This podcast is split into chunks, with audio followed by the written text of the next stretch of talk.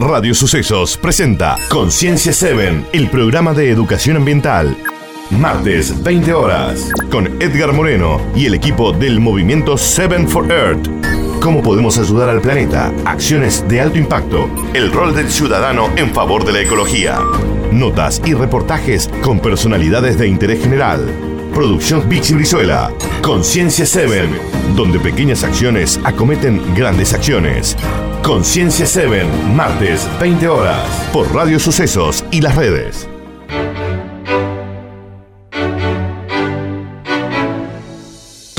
Sean bienvenidos a una nueva emisión de Lo mejor de Conciencia 7, el programa de educación ambiental en Radio Sucesos. Y esta semana dos invitados que realmente dejaron mucho por escuchar y muchísimo por aprender. El geólogo José Molgilner y luego el actor José Luis Serrano. Les invitamos a escuchar esta primera parte con este geólogo sanjuanino, tan pero tan abocado al cuidado del bosque nativo. ¿Y qué es lo que tenemos que hacer?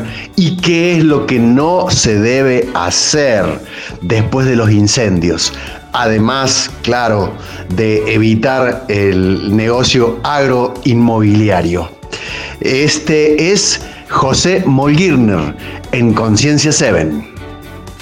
Eh, lo que me tocó a mí vivir eh, fue despertarme un día, un sábado, y, así muy, loco porque me despierto y no escucho ni un pajarito, pero ni un pajarito. Donde vivo yo es, o sea, vivo abajo de un algarrobo como de 80 años, abajo de un quebracho blanco, vivo en el medio del bosque y me sorprendió, dije, qué, qué, qué loco, ¿no? ¿no? se escucha ni un pajarito. Salgo para afuera y el sol se veía como una bola roja, una bola roja muy loco tapado por el humo. Dije, uy, ¿qué está pasando acá? Y algo muy, muy extraño es que, el sol eh, solo pasaban los rayos ultravioletas y el gris de los árboles se veía de color violeta. Entonces uh, era como una imagen muy apocalíptica lo que, lo que pasó y salgo, bueno, salgo para la calle y me dice un vecino que, estaba desesperado, que estaba llegando el fuego en Escobas, que es al norte de, Capilla, que el fuego venía del incendio que, se originó en, en, Villa Albertina y, bueno, estaba, estaba cruzando para, para acá, para, para, el, para el Valle de la Punilla. Entonces, bueno, eh, rajamos a la casa de este vecino y así comenzaron ocho días sin parar de, transformarme en, brigadista, en brigadista eh, para los incendios, para, bueno, para ayudar a los bomberos. Lo que fue la experiencia tal vez más, más fuerte que me tocó vivir en, en la vida. Bueno, me transformé casi en un bombero, eh, de, repente empecé a tener conocimientos de fuego y de manejo de herramientas y de, cosas que tienen que ver con el fuego. Y pasó algo muy lindo porque se, generó un grupo de, gente, de, sobre todo que vino mucha gente de San Marcos Sierras para este lado, vino mucha gente de Capilla y se armó acá cerquita eh, un campamento de vecinos autoconvocados que éramos como, llegamos a ser como 300 personas, en el que articulamos herramientas, compramos mochilas para, para apagar el fuego. ¿Me escuchan? Sí, sí, seguí, hijo, que venís. Ah, bueno, bueno. Bueno, perdón. Y, y, bueno, y en esa articulación que surgió tan hermosa, porque el fuego tiene como una propiedad em, que es inherente al fuego, que moviliza los demás elementos, el elemento tierra, el elemento agua, el elemento aire. Y eso a nivel emocional nos hizo llevar todas las emociones al extremo, todas, todas, todas, desde el miedo, eh, el amor y todo, todo, todo, todo. Entonces, todas las emociones que se te ocurran las llevamos al extremo en, esos ocho días que, estuvimos acá compartiendo con un montón de gente. y lo que pasó que ahí cuando veíamos que cada, cada día que pasaba quedaban menos hectáreas de, bosque nativo, eh, bueno, empezamos a, bueno, a plantearnos montones de cosas. Eh, y bueno, decíamos, ¿qué, ¿qué, podemos hacer? no Porque, bueno, apagar el fuego, cuando se te viene un fuego de, de 15 metros, no te le puedes acercar ni, ni, a otros 15 metros. Entonces era como, ¿qué hacemos? O sea, ¿qué nos toca? no que, Y, hay, hay, algo que, que a mí me tocó mucho, que fue cuando se estaba quemando el Amazonas, que le preguntan a un viejito, un indio, ¿usted qué cree que, es lo que nos va a salvar? Y el viejito contesta la amistad. Y, creo que eso fue lo más lindo que pasó a nivel personal, que nos unió mucho como territorio. Y en el que dijimos, bueno, el, bosque, el bosque es bosque.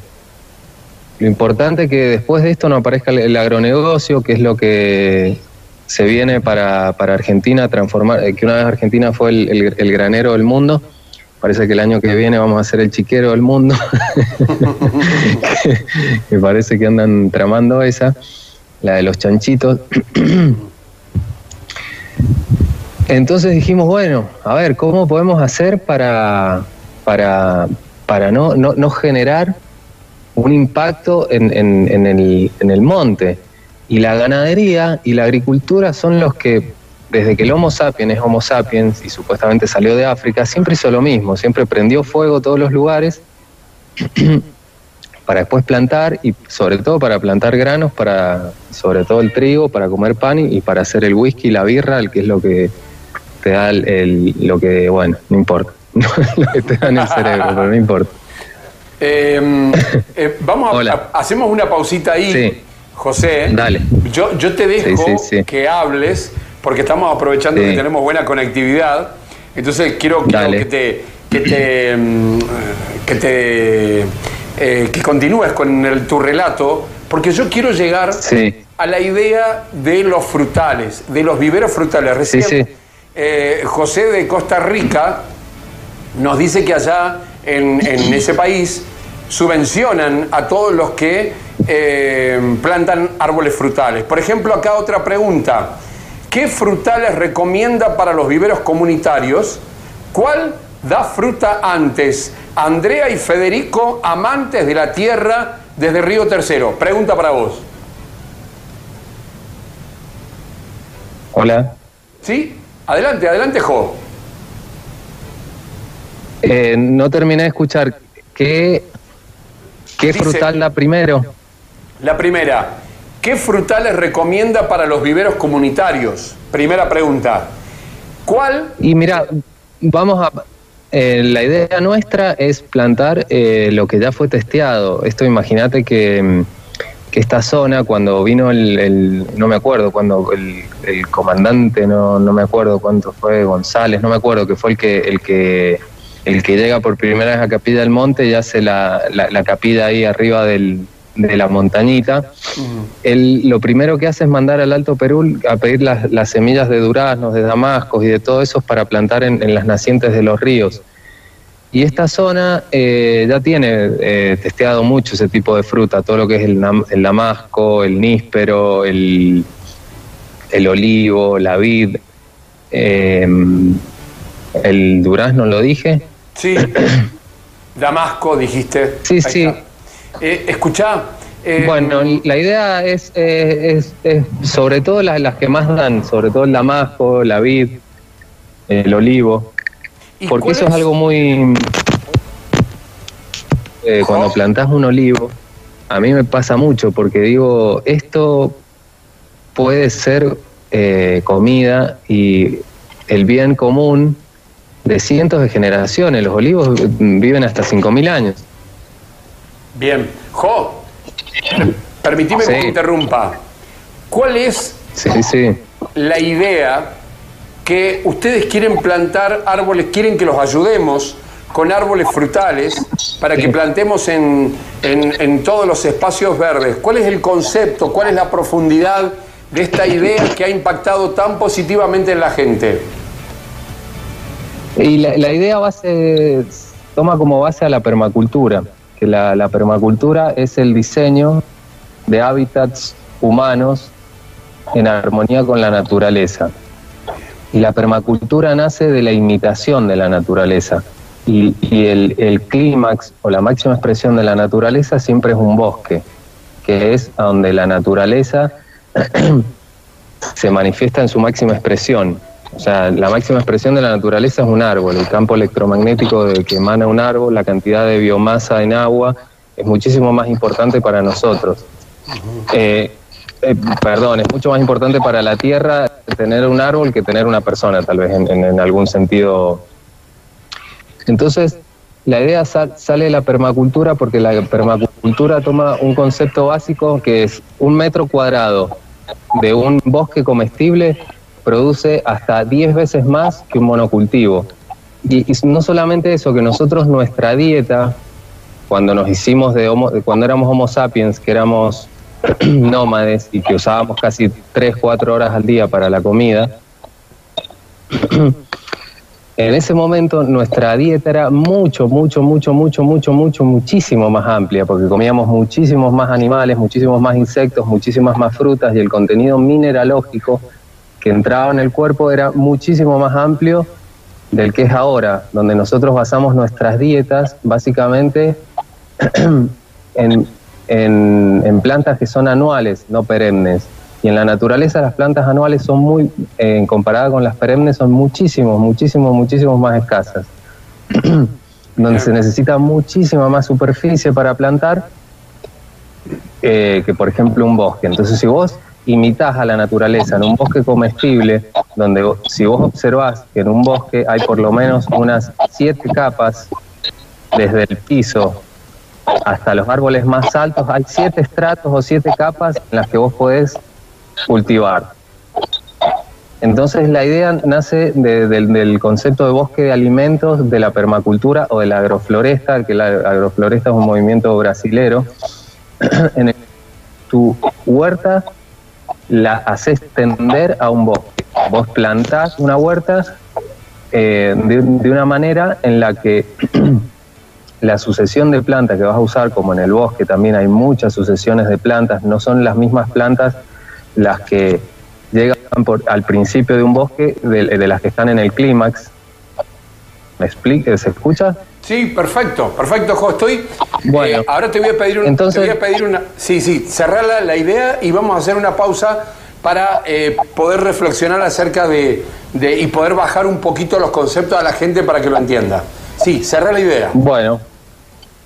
La, la idea básica es imitar un bosque de la naturaleza y transformarlo en un bosque comestible.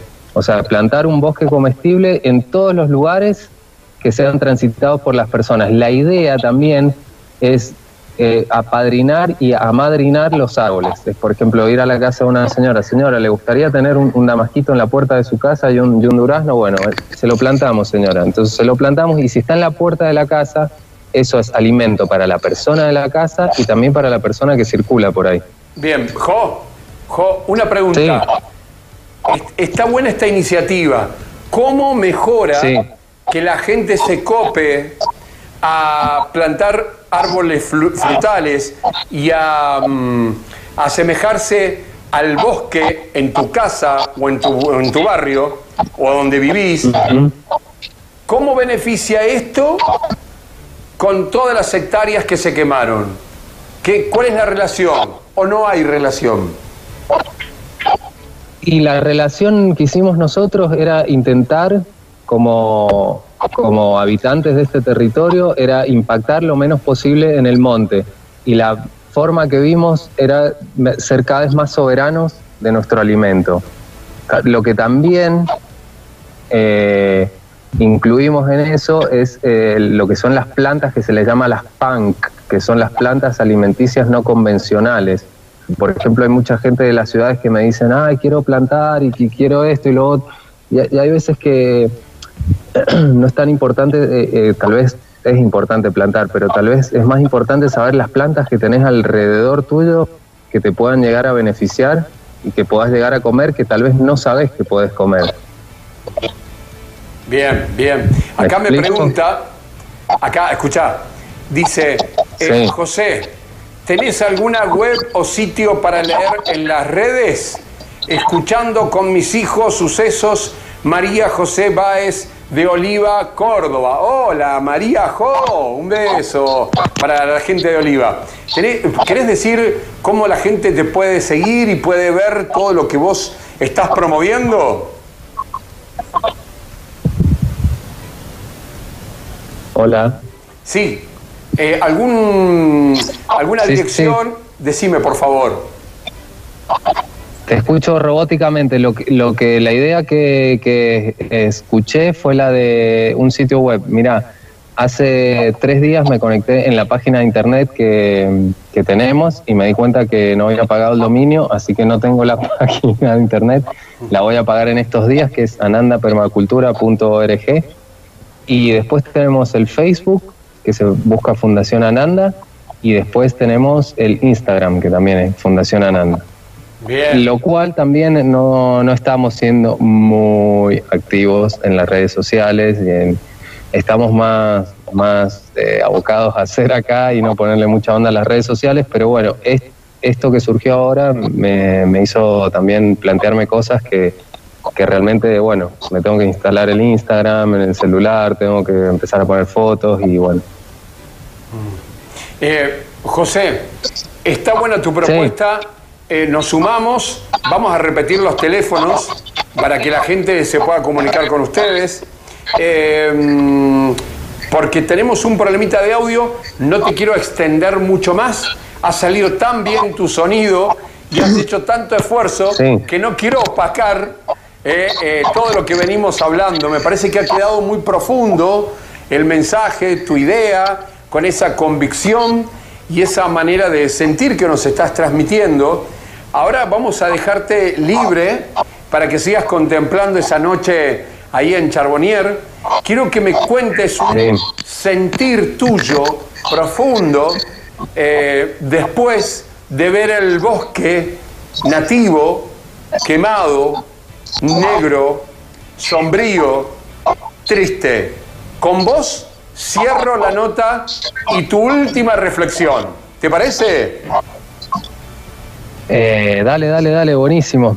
Eh, lo más fuerte que, que me tocó fue estar en de noche, haciendo lo que se llama la, guardia de cenizas, que luego de un incendio, una vez que se apaga el fuego, es muy importante hacer guardia de cenizas, sobre todo en el perímetro donde se quemó, eh, hasta donde llegó el fuego, y caminar de noche por el bosque quemado, con, con, luna y sin luna, porque bueno, eso también estuvimos mucho tiempo y a veces muchos días hasta sin dormir.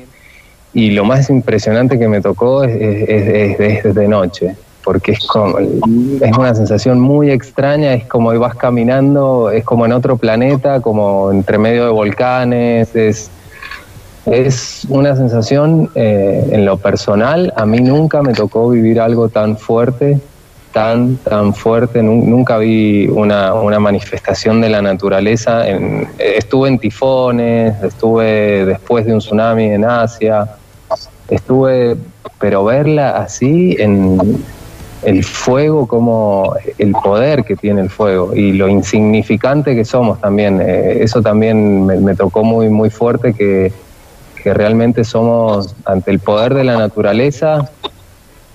Vuelvo a repetir que lo único que nos puede salvar es la amistad, que eso también fue lo que hizo trascender al ser humano sobre todas las demás especies. El ser humano es la especie que más coopera en, grandes números los seres humanos cooperamos y es lo que la, eso fue como la resiliencia, el poder de adaptación que tuvo el ser humano sobre las demás especies es en el gran número en el que podemos cooperar. Por ejemplo, en un estadio de fútbol vos podés poner 60.000 personas. Vos en un estadio de fútbol no podés poner 60.000 gorilas, se matarían todos, y 60, no. Es, en poquitos números, casi todos los animales son mucho más fuertes que nosotros pero el ser humano fue la única especie que puede cooperar y que coopera en gran número. Entonces, creo que lo, importante de este tipo de, acontecimientos es la unión, la unión y el amor que podemos generar entre nosotros. Eso para mí fue fundamental.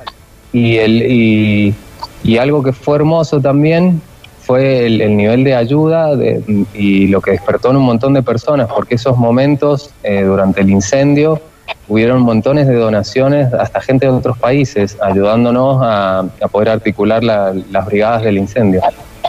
José. Bueno, sí. Te agradezco con el alma, te abrazo muy fuerte desde aquí. Gracias. Eh, para la gente que está preguntando, José Mongilner, geólogo, es el Instagram para que lo siga y para que puedan eh, compartir eh, todos los mensajes y ayudar a esta iniciativa que has tenido. Te dejo un fuerte aplauso, un fuerte abrazo y te regalo un aplauso.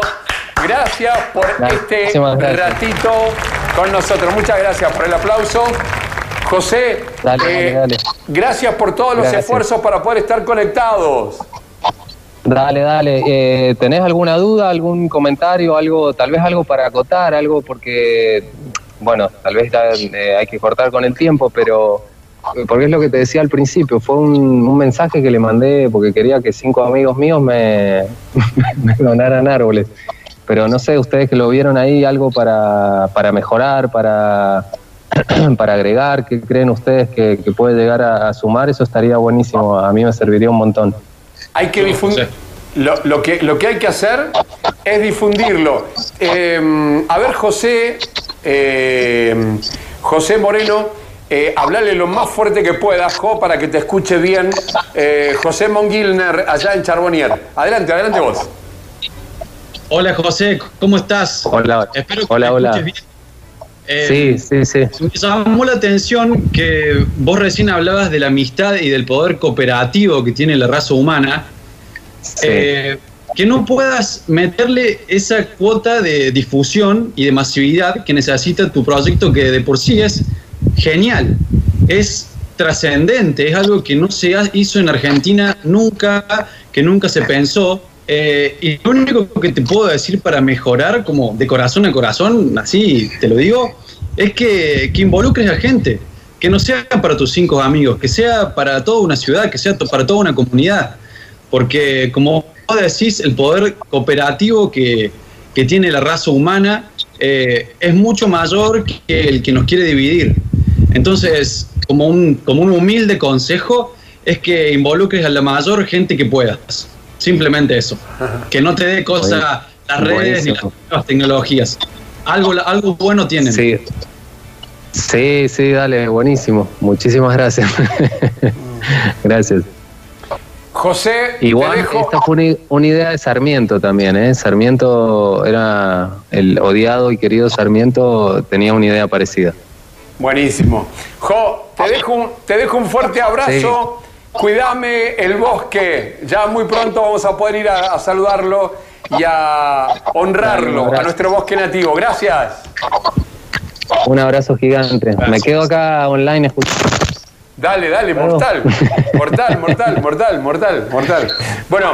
Eh, Silencio el micrófono, dale, gracias. Gracias. Saludos a tus amigos, Rema Canudos, que nos prestaron dale, dale. Nos dieron una, tiraron una onda para poder eh, tenerlo a José Mongilner en vivo. La palabra del geólogo José Molgilner en Conciencia 7. Si quieren saber más acerca del proyecto de los viveros frutales comunitarios, pueden eh, leer, pueden investigar, pueden visitar en Instagram Ananda Fundación para saber y apoyar esta causa. Pasamos al otro lado de las eh, sierras nos vamos a las Rabonas. Allí lo encontramos a este juglar de Tras la Sierra, el actor José Luis Serrano. Disfrútenlo. ¿Dónde está José Luis? José Luis Serrano. ¿Cómo estás? Buenas noches. ¿Qué haces, loco? Hola. Gracias por este chaparrón de piropos. che, que ya que hablando de chaparrón, vamos a, practicar un poco de pensamiento mágico. Se me ocurre a partir de la palabra chaparrón, que tanta falta nos hace que llueva. Mm. Los abrazo agradeciendo la posibilidad de que eh, podamos combatir la soledad a partir del diálogo, al menos de este modo. Y muy lindo lo que, lo que estaba escuchando. Muy contundente eso de estar abajo de un quebracho blanco y desde ahí abrazar el milagro de, la vida en el mundo, ¿no? Qué, bonito este, que, nos animemos con todo el coraje porque la vida, eh, digamos ya, no hay tiempo, no, no tenemos tiempo, eh, las decisiones son ya en este momento. La estructura se cayó a pedazos. El, el, mundo, el modelo que hay no sirve. Y está ahí, este, vamos a llamarle casa común, madre tierra, le vamos a llamar este humus, le podemos llamar naturaleza. Mil nombres tiene y nos está esperando para que nosotros podamos reaccionar con la infinita ternura que nos va a abrazar a su dinámica. Mm, qué hermoso escucharte. Qué lindo. Eh, recién te preguntaba eh, dónde estabas. ¿Estás en, tu casa y en Trasla? Sí, acá estoy en Las Rabonas. Bien, bien. Valga la, valga el término, valga el término, pero no, no es que, no es que, no es que he querido hacerme la chupina, digamos, sino que el lugar se llama así porque alguna vez alguien tuvo unas, unas yeguas con la cola cortada y entonces se llamó Las Rabonas. Y sin ah. duda que el dueño de esas yeguas era de otro lugar porque Las Rabonas no es un, no es un vocablo de la zona. Si vamos a cortarle la cola a un caballo, a un burro, a una mula, se dice chupino acá.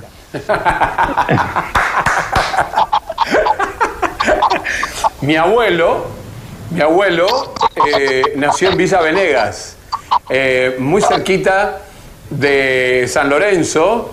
El abuelo Luis Rosales, mi mamá nació ahí, en un paraje que queda a una hora y media caminando de Villa Venegas Así que nosotros también con mis tíos, cuando hablamos de caballo con la cola cortada, decimos, era bravo el chupino ese.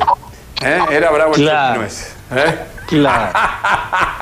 bueno. Es, muy lindo eso de las distintas culturas. En Santiago del Estero se le dice moto. Que tiene el, a un perro cola corta le dicen el cachimoto. En, en el litoral es colincho. Ah. Y en otros lugares tendrá otros nombres, ¿no? Muy bien, muy bien. Eso. Eh, una manera de educarnos con el humus o con la madre tierra o con eh, el ambiente donde permanecemos es primero abrazar todo lo que nos rodea. Y una de las formas que me parece que está bueno en esto de abrazar lo que nos rodea es la cultura. Es aquellos que han venido antes, eh, que pueden ser también nuestros parientes, nuestras familias, y mucho más antes que nos precedieron, que seguramente hicieron algo para que nosotros también estemos en este momento. ¿Por dónde empezamos, José Luis Serrano? ¿Por dónde empezamos? Empezamos, eh, identifiquemos qué nos está pasando después de, todo lo que estamos viviendo. Eh, incendios, eh, gente que no puede salir, angustia, hartazgo, sequía, caída de las estructuras que recién lo dijiste. ¿Qué nos está pasando? ¿Qué es lo que vos ves desde tu casa allá en Las Rabonas? Bueno, yo voy por la primera pregunta. Este, empecemos por celebrar la palabra, estamos comunicándonos, ya estamos hablando. Esto es fundamental y sagrado. La palabra es este, la presencia sonora del alma. Si la palabra pudiera verse, bueno, entonces la podíamos ver en el brillo de nuestros ojos. Pero empecemos por eso, por celebrar que estamos hablando y que tenemos eh, eh, intenciones y proyectos eh, parecidos, están emparentados y, y sabemos que hay algo que nos está llamando a los gritos. Y si eso se lo puede ver en el bosque nativo manifestándose en la muerte de los picaflores, en la muerte de, de, algunas especies del churqui tan despreciado por, por el mundo de los agronegocios porque no da plata, pero sin embargo el churqui es el vivero, es el, el kindergarten, si vamos a, hacer un poco de humor, del bosque nativo. Es el, es el lugar donde, donde los pequeños algarrobos se están preparando para, con su infinita esperanza para hacer la vida de nuestra región, ¿no? Y entonces eh, empezamos por, por ver dónde, dónde estamos plantados, parados, y con una, y con una actitud de apertura, con un corazón convencido de que nuestra Pachamama, nuestra madre tierra, la creación, la evolución, porque va todo en el mismo paquete, la misma creación es dinámica, se vive, se vive todos los días reactivando, así como las hormigas aprenden nuevas cosas, nosotros también este, aprendemos nuevas cosas. Entonces, todo esto es dinámico, es el milagro de la vida que está este, deslumbrándonos a cada momento. Entonces, eso es lo que hay que celebrar y donde debemos depositar esa palabra que ha estado tanto tiempo extraviada, que se llama amor. Y el, el, digamos, no se puede amar, no se puede cuidar lo que uno no conoce. No, se, no podemos cuidar a la tierra con un criterio técnico o cientificista.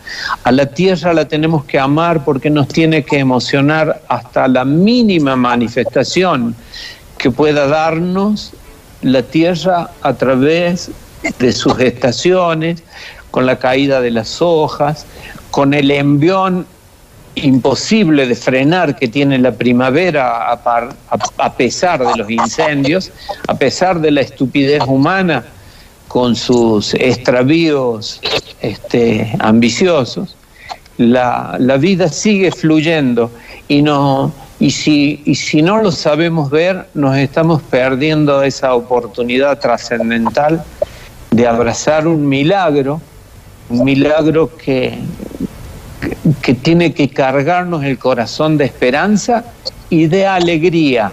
Estas cosas se defienden con alegría, no se defienden con una cara cargada de tristeza, sino que tenemos todos los días que descubrir hasta en lo más ínfimo el milagro vital de la naturaleza. ¡Wow! Qué, qué hermoso. Y hacemos una pausa en la radio, ustedes también, volviendo a casa, háganse una pausa para masticar, rumear cada palabra de José Luis. Em, lo escuchamos a José Luis, podríamos escucharla a la viejita diciéndonos esto, a doña Jovita, pero es tan profundo lo que llega desde tu ser, José Luis, desde tu alma, que nos llena de paz. Y está bueno que hagamos la pausa, la pausa, el silencio, que quede el bache, para que vos que nos estás escuchando o nos estás viendo, te quedes ahí, quietito, sin poder decir nada. Solamente te pedimos que nos dejes entrar esa palabra de José Luis. Qué hermoso celebrar la vida, la vida que está pasando, esta primavera que nos dice, vamos, allá vamos, el ímpetu de la naturaleza, ¿no? Qué hermosas esas palabras. Eh, esto que, que está pasando, no que viene, que va a venir, está pasando ahí al lado nuestro. Gracias, José Luis, qué lindo. Me encanta porque yo amo la naturaleza y este fin de semana veía los pajaritos, el coliflor, que, eh, quería mm, masticar un poquito de cada flor. Y digo, pero mirá qué divino, qué hermoso. Y esa es la novedad, esa es la gran noticia que tenemos que dar. Qué lindo. Gracias, José Luis. Me encanta, me encanta que hablemos de estas cosas.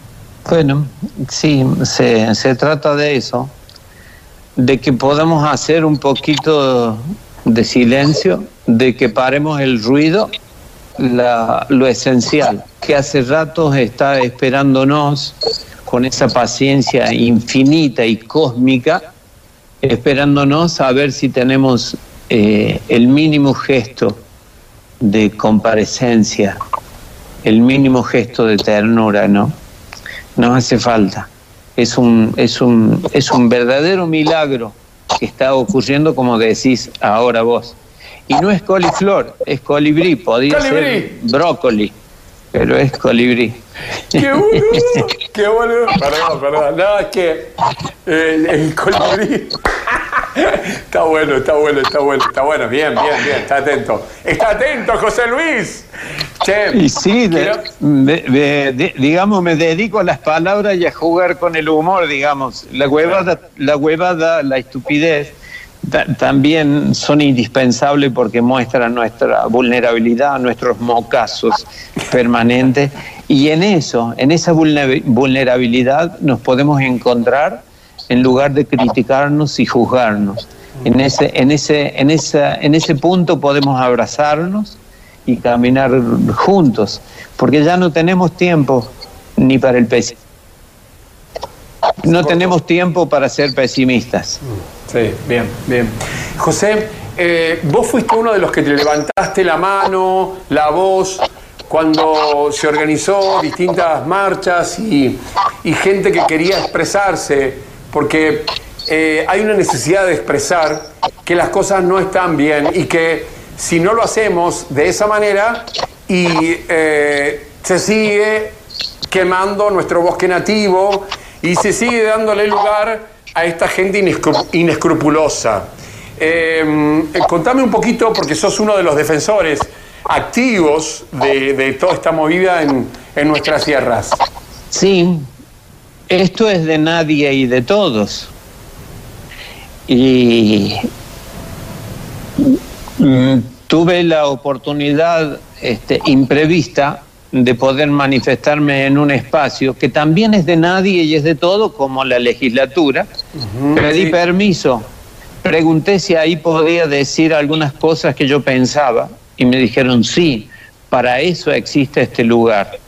Y bueno, nunca, nunca se imaginaron que iba a hablar de algo que tenía que ver con una ley que iba a ser puesta este, de prepo de manera arbitraria, sin consultar con el monte, porque en, realidad eh, nosotros, los que nos sensibilizamos con, con el pulso de la vida del monte, tenemos que consultar con el monte y el monte se expresa a través de sus habitantes, ya sean los bichos humanos, ya sean los animalitos, ya sea la flora.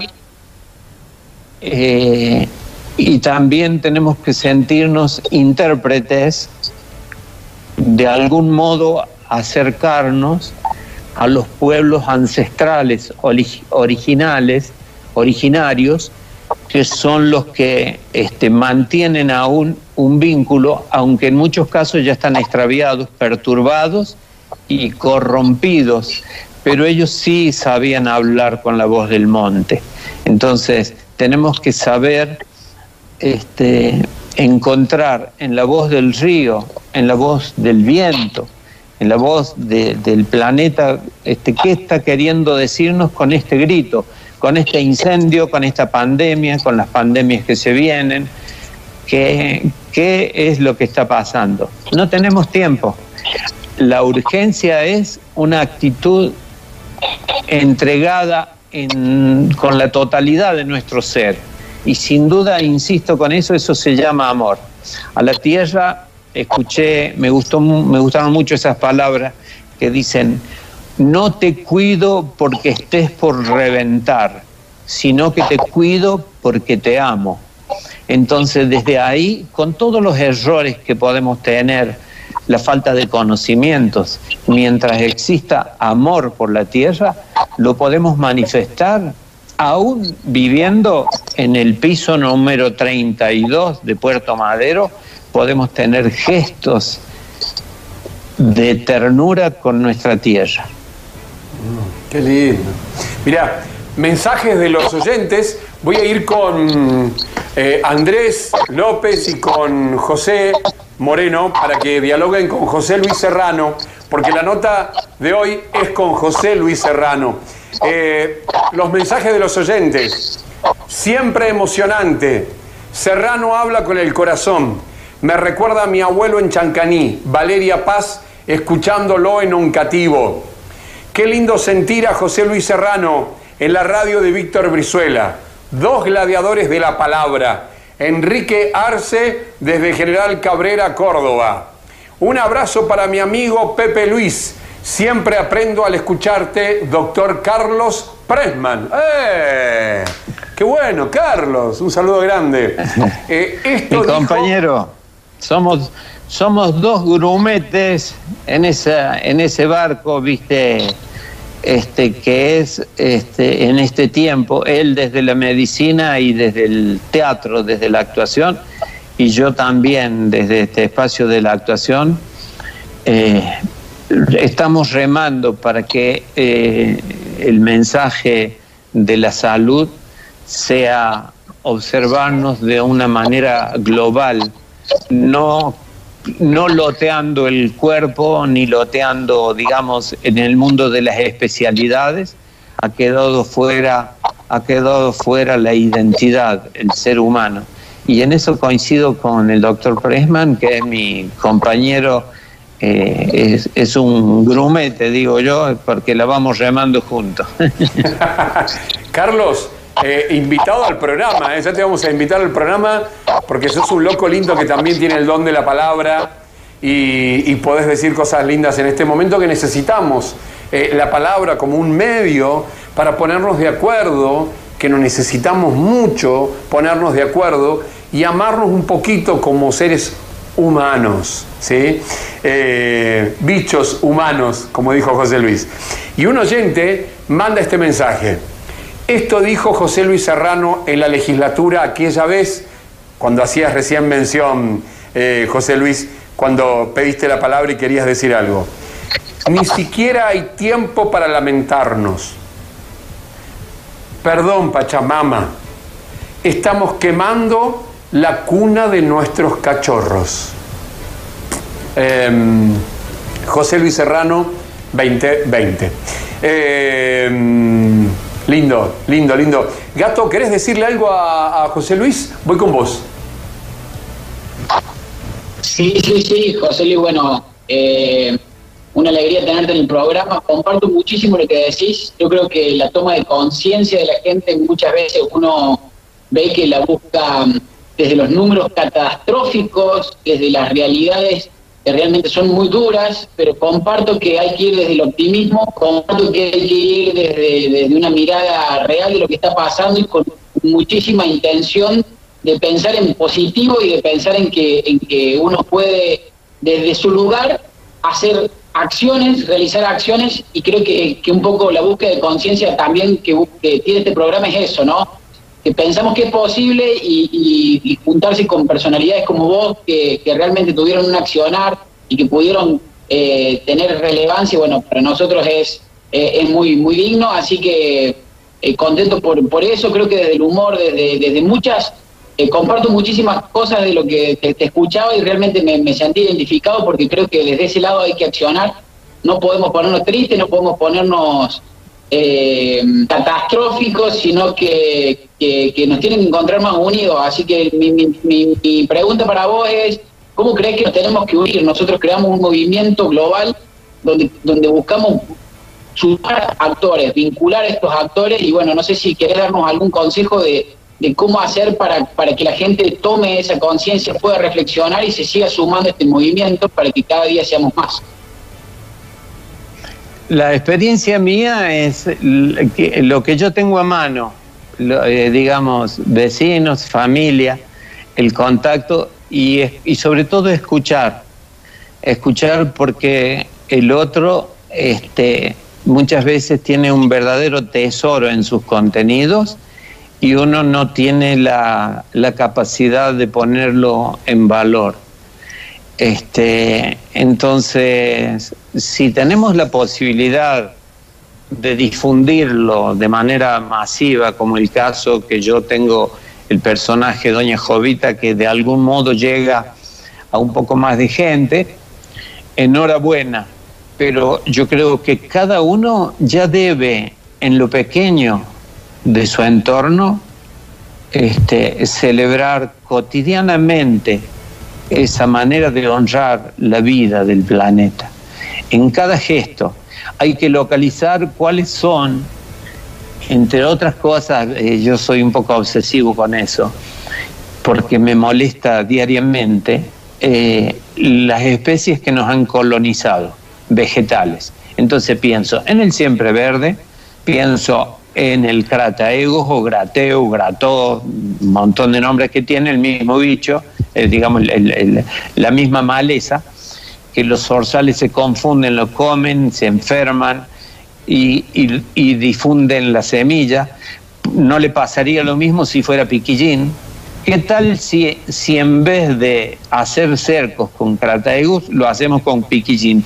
Porque hay gente que dice, bueno, tiene espinas, por eso nos da mayor este, seguridad.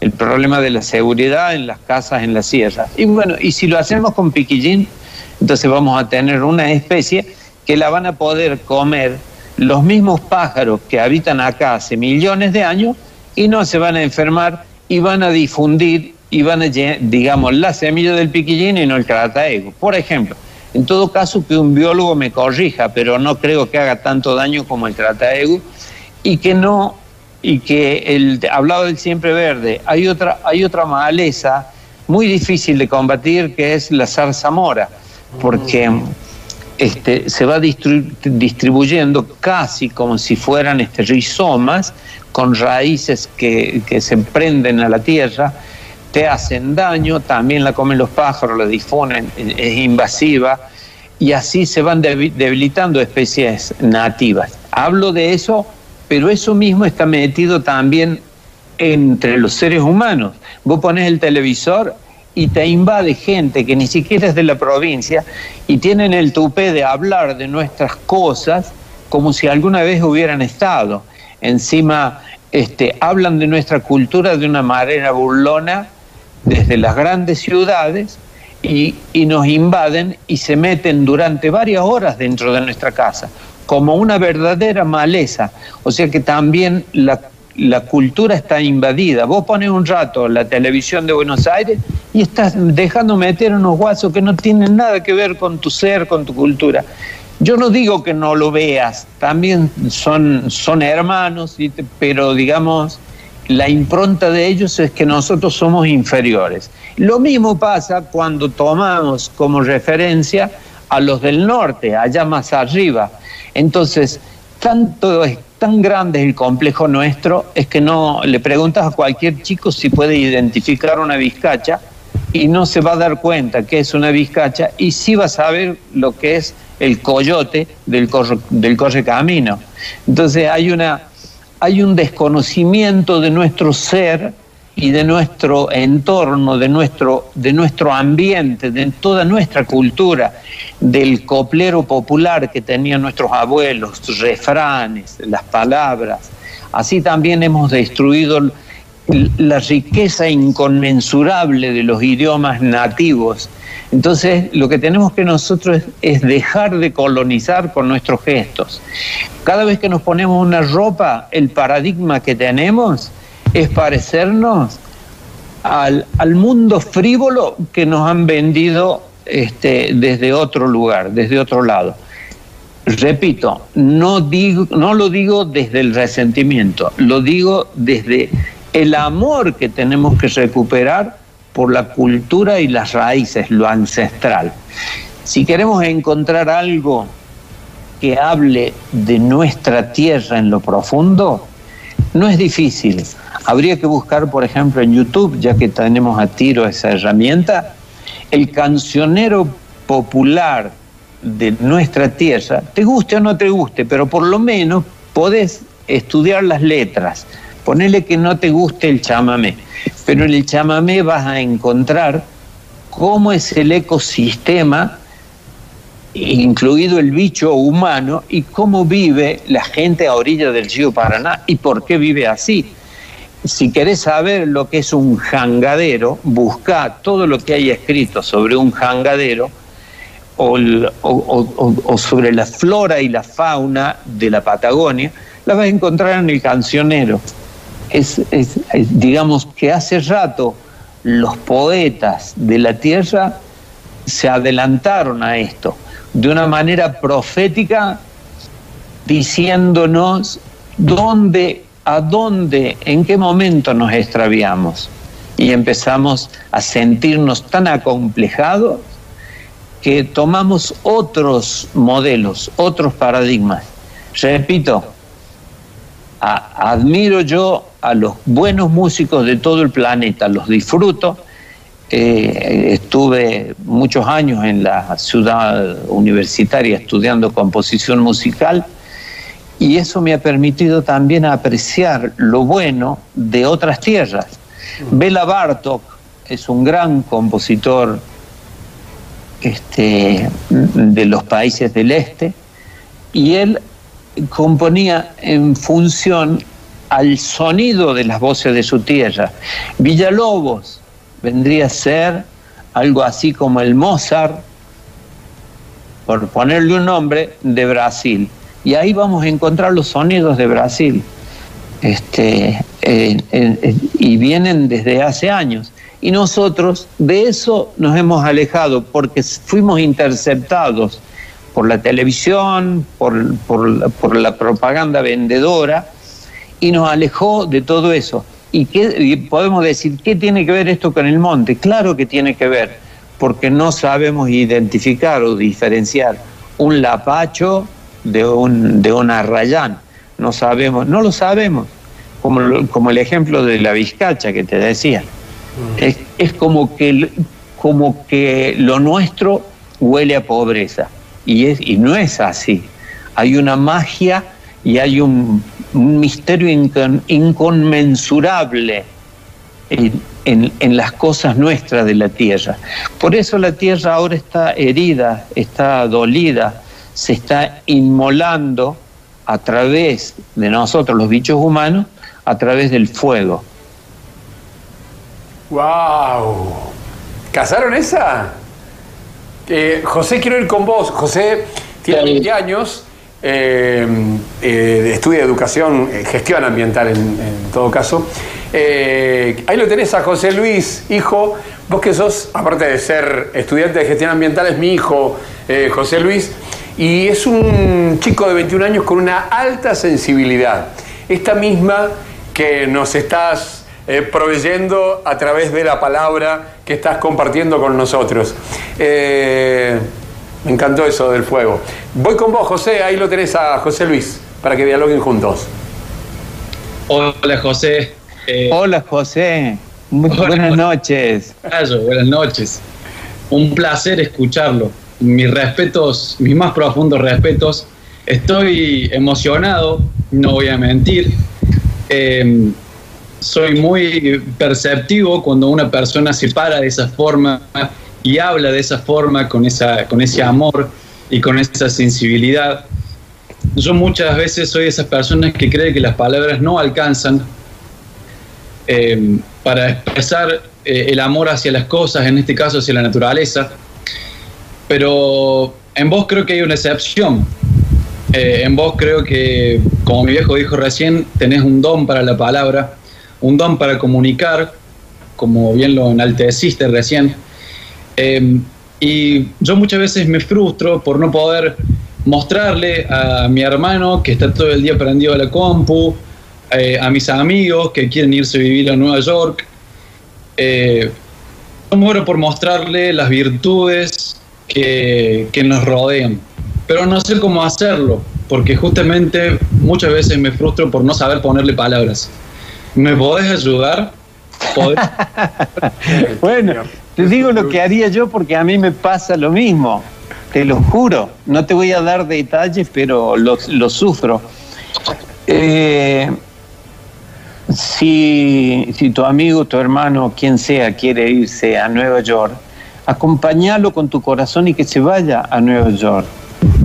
Y, y aquel que no quiere entender, acordate que, mira, me hace acordar de, de unas palabras de Borges, vamos a ver si tienen que ver. Dice, ya no seré feliz, tal vez no importa. Hay tantas otras cosas en el mundo. Entonces acá lo que vale sos vos y un millón o millones de personas que están esperando que vos los acompañes. Y déjalo, cada uno tiene su tiempo. Si ellos, si ellos tienen que ir a encontrarse con las voces profundas de la tierra, necesitan, necesitan irse a otro lado que Nueva York también tiene su Pachamama y que, y que a través de, lo que cada uno esté haciendo, pero lo más valioso es que vos eh, no pierdas tiempo y te largues a, la aventura en, esa... En, esa cornisa impredecible que es salir a andar la vida y, y contar de que estás enamorado, de la madre tierra, porque todos los días te hace guiños, te da, te da gestos de ternura cuando ves este, una enredadera o cuando ves las hormigas que te la, la, comen. Eso es vida, es movimiento. Cuando ves, cuando ves este, los pájaros o todas las cosas que puedan conmoverte de esta efervescencia que es la vida en el planeta, esta urdimbre, este tejido lleno de matices y que no nos da la cabeza para entenderlo. Lo que tenemos que hacer es honrarlo y celebrarlo de manera permanentemente. Por eso no hay lugar para la tristeza. Vos tenés tu vida, tu tiempo y eso lo tenés que salir a, a trajinar. Y si ahora no podemos salir por el aislamiento, la palabra existe así como en este momento, que yo estoy aislado, pero no tanto porque puedo hablarte y puedo compartir y hablar y, contar lo que vivo, lo que siento. No, no, no, no, tenés que renunciar a este romance al que fuiste invitado por el cosmos, por, por, por tu... Has, has sido elegido y te han elegido temprano y eso es hermoso. Tienes que celebrarlo y te, va, te van a señalar, te, va, te van a hacer sufrir, pero no van a lograr voltearte porque estás enamorado. Así que ya, ya va, metele. Wow, muchas gracias. Muchas gracias. Em, qué lindo, qué lindo que nos esté pasando esto. Y, en la radio, ustedes que están escuchando atentamente, debe ser hermoso estar en este momento en algún rinconcito de casa, que estén ahí pegados con la radio, escuchándola, como antes, como hacía mi viejo, o con el teléfono, por el teléfono o por la compu, escuchándonos y viéndonos, eh, amándonos mucho a través de la palabra y amándonos mucho eh, creo que logramos amar la tierra, que es lo que está esperando, que no sabe cómo decirnos eh, que la amemos. Acá estamos, amándonos todos, con José Luis, con José, con Gatito y con ustedes que nos están viendo y nos están escuchando. Ahora, José Luis, ¿cuándo fue tu clic? ¿Cuándo te hizo, cuándo se despertó en vos este amor a la naturaleza? ¿Te acordás? Fue cuando la, pequeño. La vida, la vida está llena de clics y está, y está llena de equivocaciones y, y mocazos. Eh, lo primero que se me ocurre contarte es que cuando empecé a ser Doña Jovita no era muy consciente de lo que estaba haciendo hace 34 años. Entonces quise poner como contenidos esenciales en Doña Jovita lo fundamental. Tanto que el primer monólogo de Doña Jovita era la defensa del bosque nativo, del monte nativo, sin que estuviera de moda eh, la ecología. eh, digamos, se hablaba así de manera eh, aislada, pero yo llegué a comprender la importancia que tienen los árboles que están ahí esperándonos para contarnos que nos aman, que a, su modo, o sabes que una, una planta querida, eso lo saben las abuelas, las madres, las tías que cuidan las plantas en el jardín, las macetas, que les hablan a las plantas. Y después las vecinas dicen, qué buena mano que tiene para las plantas. No es la mano, es el alma. Es el alma que aparece en la mano, en las manos. Entonces, eh, esto es un camino y como decía Atahualpa Yupanqui, el camino está lleno de llegadas y está lleno de clics.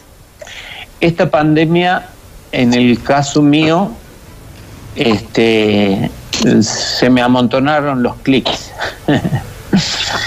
este, pero mi, mi preocupación, ya que me ha tocado, y esto lo comparto con mi tocayo José querido, que que admiro este corazón que tenés y tu compromiso. Cuídate mucho la salud porque te espera una actividad maravillosa en esta, en esta existencia, maravillosa, llena de, llena de gozo profundo y trascendental y también de dolor, porque el que se juega por lo que ama está destinado a sufrir.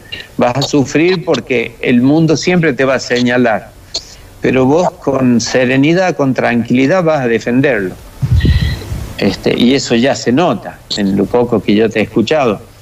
Así que este, eh, la alegría es el mejor vehículo. Mira, y voy a, citar, voy a citar algo que me ayuda mucho, una persona que es cuestionada, pero este, también hay que admirarle todo lo bueno que tiene. Eh, la Mirta Legrand dice, si te ven bien, te tratan bien, algo así. Si te ven mal, te maltratan. Por eso, este, eh, si, te ven bien, te contratan, algo así. Pero, ¿a qué me refiero? A que esto se defiende con alegría. Hay que pararse en la convicción de que uno está defendiendo algo que es bueno. Hay otra frase que también me ayuda, la escuché en la juventud, que dice, el que sabe dónde va, todo el mundo le abre paso. Entonces, eh, bueno, me fui por las ramas, no sé qué venía, que venía. de los árboles, de los árboles, que te abrazan. de los árboles, bueno, este, yo, yo puse mis primeros árboles y me fascinó que al limpiar las semillitas, yo soy agrónomo, y me enseñaron que para limpiar las, para hacer almácigos de pomelos en Formosa, cuando vivía ahí en, la zona de la selva. Me enseñaron que había que sacarle esa mucosa, lavarlo bien, lograr que se sequen este, y, y hacer los almácigos de una manera bien distribuida. Y fue hermoso que yo haya sido artífice de la vida para ver crecer esos plantines de pomelo y que después fueron tan fecundos que me traje plantines atrás la sierra y ellos están dando todos los años cantidades de pomelo y eso lo hice, eh, para ser más preciso, en, eh, eh, en el año 73. mirá si estarán bien, bien hablados. Bien cuidados esos pomelos. José, vamos a cerrar. Eh, la nota la vamos a reiterar el sábado 17 a las 19 horas. Acá el bichi me, está mandando mensaje y dice, impresionante, soberbio, grandioso. el, programa, lo que estamos eh, transmitiendo, ¿no?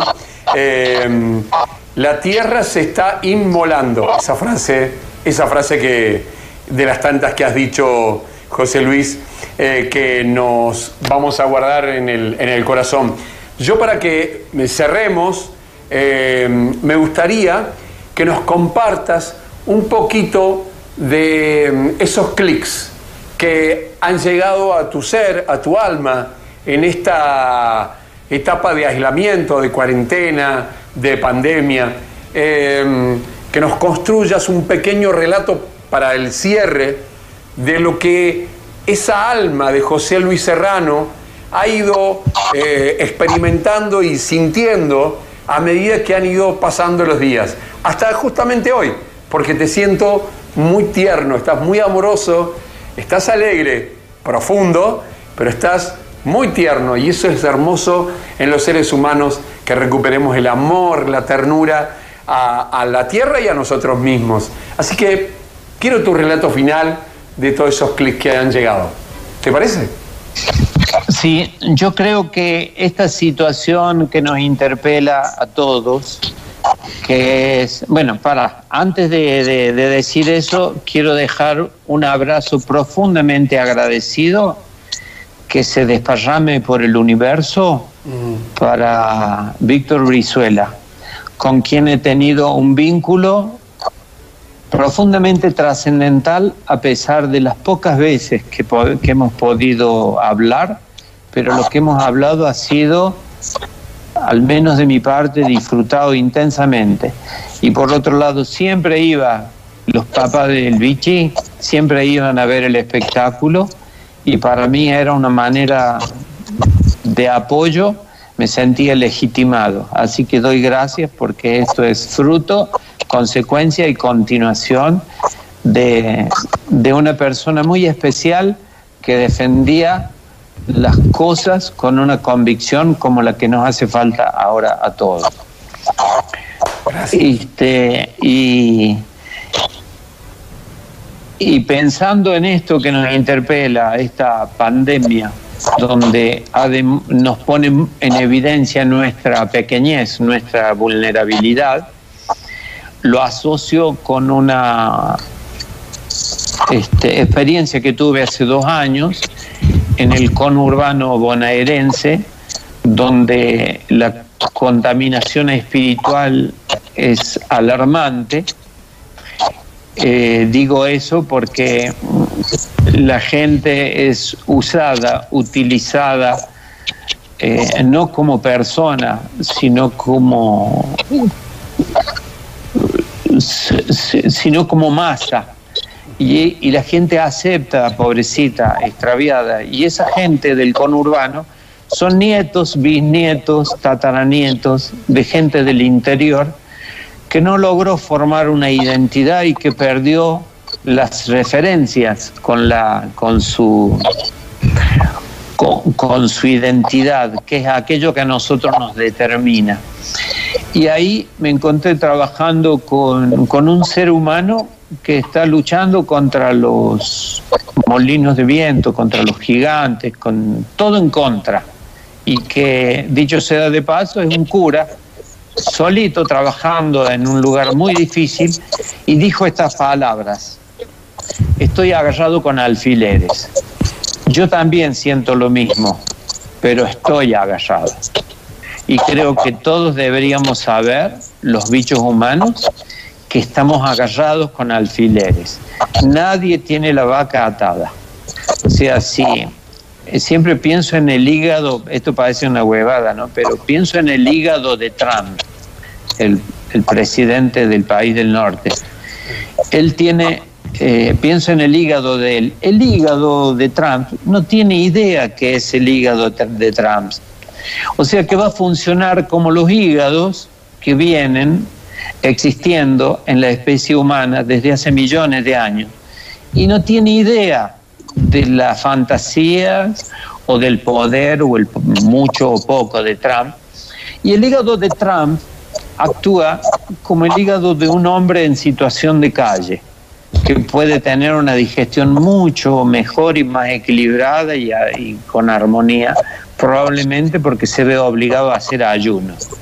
Entonces, pensando en el hígado de Trump, estamos todos ahí en la misma. asimismo, el coronavirus no se fija si vos sos este, eh, una estrella de Hollywood o si sos este, Juan de los Palotes. Asimismo, la, la, radiación nuclear, con esta amenaza permanente a la, que, a la que las autoridades no responden, que tenemos en embalse con la radiación de una, de una central obsoleta, la radiación no se va a fijar si vos sos de izquierda, si sos de derecha, si sos católico, si sos agnóstico, si sos maometano o sos maomenotano. Así, así estamos todos y que nos obliga en este momento a ser hermanos. No importa si en tu pecho tenés una cruz, una estrella o un tatuaje. Acá estamos todos y no nos queda otra que escucharnos con ternura, serenidad y respetarnos en profundidad, porque no hay tiempo. No hay tiempo. Querido José Luis, abrazo tu alma y tu ser desde aquí, desde mi casa. Eh, gatito, José, ¿quieren cerrar con él? Nos vamos a una pausa y ya venimos para la parte final. el cierre, saludo de ustedes. Gato. No, excelente, excelente. Me quedo con, muchas palabras y muy agradecido por que te hayas sumado a esta nueva propuesta de Radio Suceso y de Movimiento. Y, vamos a seguir agarrados acá, con el filet, con convicción. Muchísimas gracias. Bueno, gracias. Y aguante, aguante el humor. El humor puede tener chistes, cuentos, pero el humor en realidad es sinónimo de fluido el, arroyo es la demostración más clara del humor. Eh, digamos, en, medicina, bueno, el Vichy sabe, cuando se habla de los humores, se habla de las secreciones. Es todo lo que se mueve. El humor es movimiento. Puede ser bueno o malo el humor. Está de buen humor, está de mal humor. Intentemos, por nuestro bien, de tener buen humor que puede ir acompañado con chistes, con cuentos, con lo que sea, pero aguante el humor. El humor es una manera, es un punto donde nos paramos a ver la dinámica de la vida y que nos, y que nos activa. Así que desde, el, desde mi oficio de humorista les doy un abrazo. Bueno, agradecido. José, José ahí a José Luis, a tu tocayo. José Luis, simplemente gracias por entregarse. Gracias por entregarse. Es lo único que tengo para decirte. Hoy aprendí mucho, creo que todos aprendimos mucho. Eh, así que nada, te mando un fuerte abrazo virtual y espero que pueda ser presencial. Muchas gracias. No, gracias a vos, José, y un placer y gracias por confiar tus inquietudes a un extraño que está metido en la sierra. bueno, nos vamos. Nos vamos, dejamos esta hermosa charla con José Luis Serrano. Un besito grande, hasta pronto y saludos a la viejita hermosa esa. ¿eh? Un beso grande. Nos vemos. Un beso grande. Bueno. Gracias, muchas gracias. Y así pasó por los micrófonos de Radio Sucesos José Luis Serrano cuántas cosas bien dichas para que bien aprendamos. Muchísimas gracias José Luis y gracias a ustedes por acompañarnos en esta nueva edición de Lo mejor de Conciencia 7, el programa de educación ambiental en Radio Sucesos con el auspicio de 7 for Heart, el movimiento que trae aparejado conocer acciones para disminuir el impacto del hombre sobre nuestra ecología. Martes a partir de las 20 y todos los sábados en reiteración a partir de las 19. Para conocer más, 7 con Z y B corta, for Heart. 7 por la Tierra.